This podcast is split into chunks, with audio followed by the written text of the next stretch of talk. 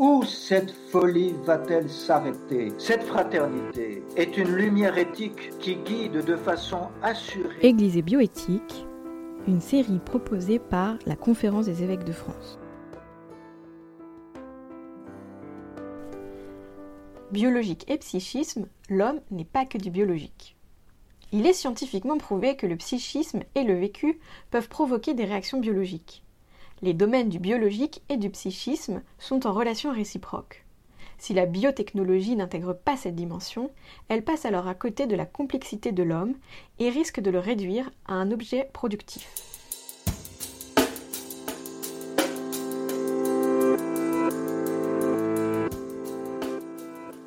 L'étude des changements dans l'activité des gènes montre l'influence du psychisme sur les réactions biologiques, le lien étroit entre le vécu et les fonctionnalités du vivant. Les événements psychiques ont un impact sur le système immunitaire, par exemple.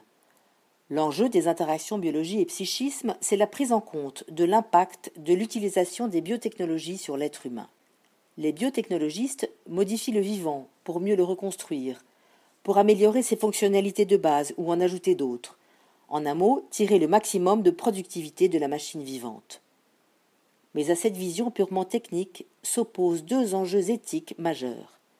D'abord, prendre soin du vivant ne peut se limiter à augmenter ses fonctionnalités pour perfectionner la machine. Le transhumain réduit à des fonctionnalités augmentées sera en fait appauvri par rapport à l'humain. Deuxième enjeu, préserver la vulnérabilité. Les interactions entre biologie, psychisme et dimensions spirituelles et morales de l'être humain sont la garantie d'une vulnérabilité qui lui est nécessaire pour son évolution biologique. C'est avec ses caractéristiques métaboliques, reproductives, organisationnelles et informationnelles que l'homme continue de s'adapter.